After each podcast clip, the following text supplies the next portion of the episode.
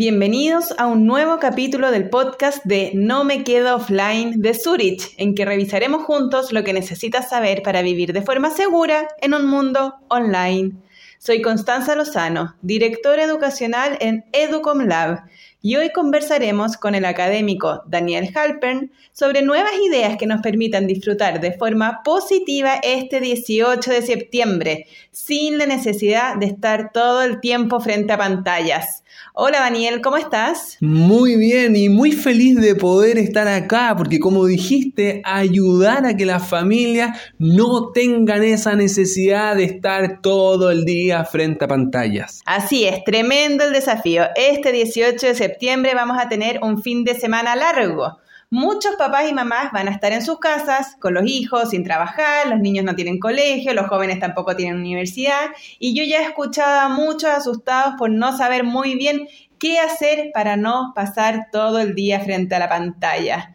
Tú desarrollas diferentes programas y clases en colegios, ¿cierto? Te relacionas con muchos papás y mamás. ¿Podrías desde ahí recomendarnos algunas ideas dieciocheras utilizando de forma positiva la tecnología? Por supuesto, feliz, y es lo que más me gusta, pues, entrar en este tema que es de verdad impresionante, de cómo se puede apoyar los vínculos familiares, también con el uso balanceado y positivo de la tecnología. Excelente, comencemos entonces. ¿Qué actividades nos recomiendas ya para realizar este fin de semana 18? Mira, te voy a dar varias, pero antes creo que es importante esclarecer el fundamento para que todo funcione.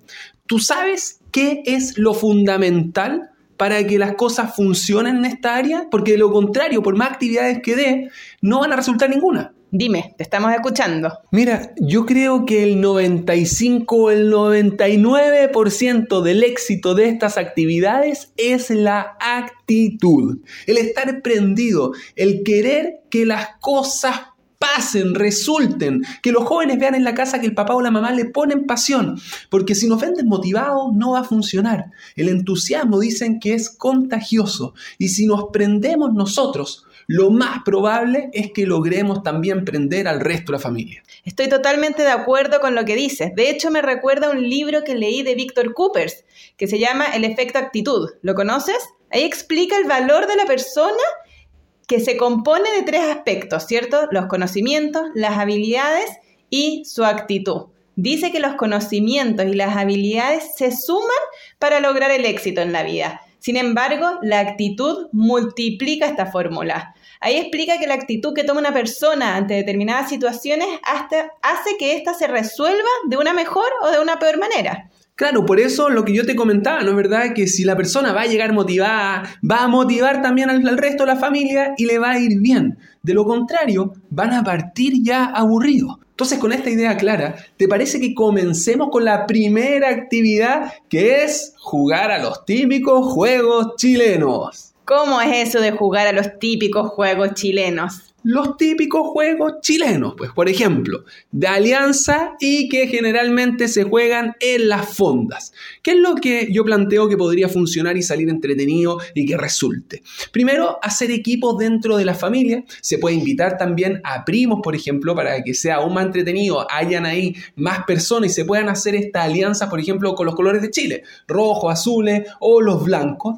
Y mi juego preferido en ese sentido, y creo que el que más prende al comienzo para partir, es la carrera de la papa. ¿Qué es la carrera de la papa? Muchos de ustedes lo conocen. Es ponerse una cuchara con la papa arriba ahí en la boca y empezar a correr. Lo que más funciona son las postas, que tiene que estar con la cuchara, le pasa la papa al otro, el otro toma la papa y empieza a correr y así se van haciendo postas y el primero que llega con la papa en la boca es el ganador. Un segundo juego es lanzar aros de plástico o hula hula, en que se ponen puntos de referencia en el suelo y se le asigna una puntuación a cada uno. Y así se lanzan palos, aros y el que lo encesta justo ahí cae va acumulando puntos. Y si quiere hacerse más difícil, puede hacerse también como en las fondas. Se ponen botellas y lo tienen que tirar y el que va ganando la chuntó se queda con los premios o va juntando puntaje.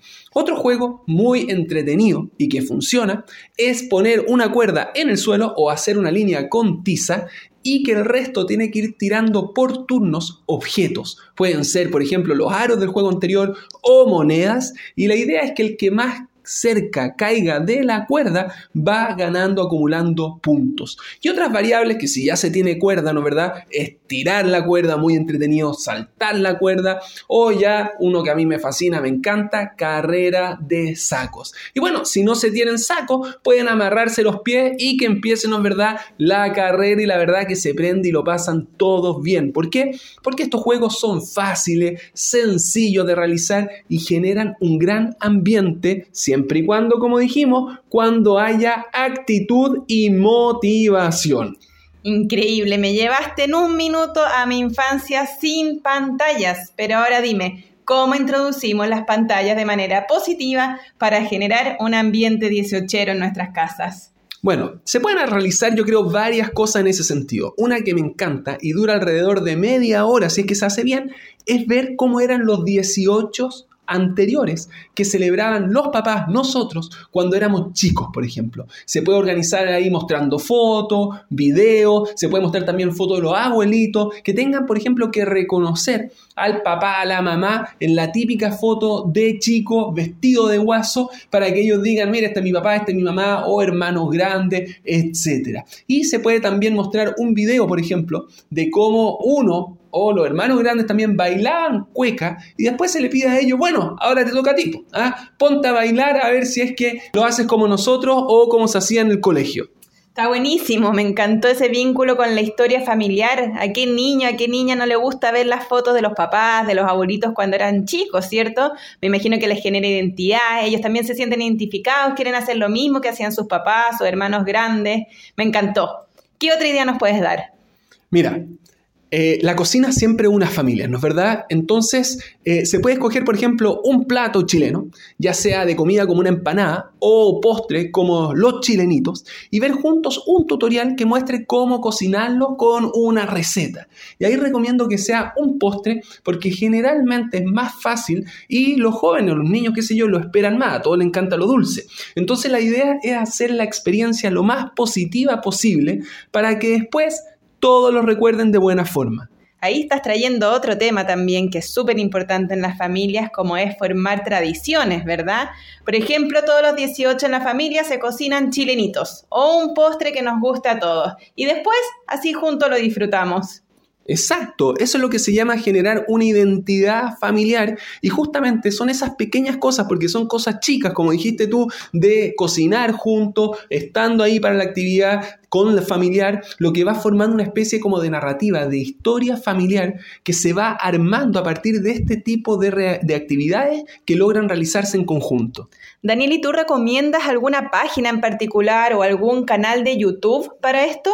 Mira, la verdad es que está lleno, lleno de canales que van mostrando recetas de cocina. Lo que yo pondría en el buscador algo así como postres fáciles y después vería si es factible de realizar. Y esto es importante. ¿Por qué? Porque si no se prepara antes, se pueden tener como sin los materiales, las cosas, van a estar todos listos, ya vamos, vamos, vamos, y realmente se pueden dar cuenta que no es posible de hacer. Y esto de hecho también puede ser interesante para la familia, porque por ejemplo pueden ir juntos a comprar lo que se requiera y se hace ahí también una actividad. Está buenísimo. Y antes de irnos, ¿nos puedes dar una actividad más para realizar con las pantallas en un ambiente familiar y 18 al mismo tiempo? Sí, mira, si hay niños más pequeños, recomiendo 100% realizar manualidades con los colores de la bandera chilena para darle más onda y aumentar la motivación del hogar. De hecho, se puede como decorar, poner estas cosas en la casa en distintos lugares y eso le da como más ambiente, incluso un poquito de fonda, ¿no es verdad? Entonces, hay una serie de páginas em, en internet que permiten realizar manualidades en familia, como por ejemplo www www.manualidadesinfantiles.org que divide todo el contenido por nivel de dificultad y tipo de material a trabajar o www.conmishijos.com que tiene más de mil actividades divididas también para diferentes edades, tipos de intereses y preferencias. Y nuevamente, este tipo de actividades sí ayudan a formar una narrativa familiar. Daniel, nos diste ideas para todos los gustos, para todas las familias. Muchas gracias por estas actividades y a cada uno y una de ustedes por habernos sintonizado. Y los dejamos invitadísimos para revisar más contenido sobre educación digital en www.zurich.cl. Nos vemos.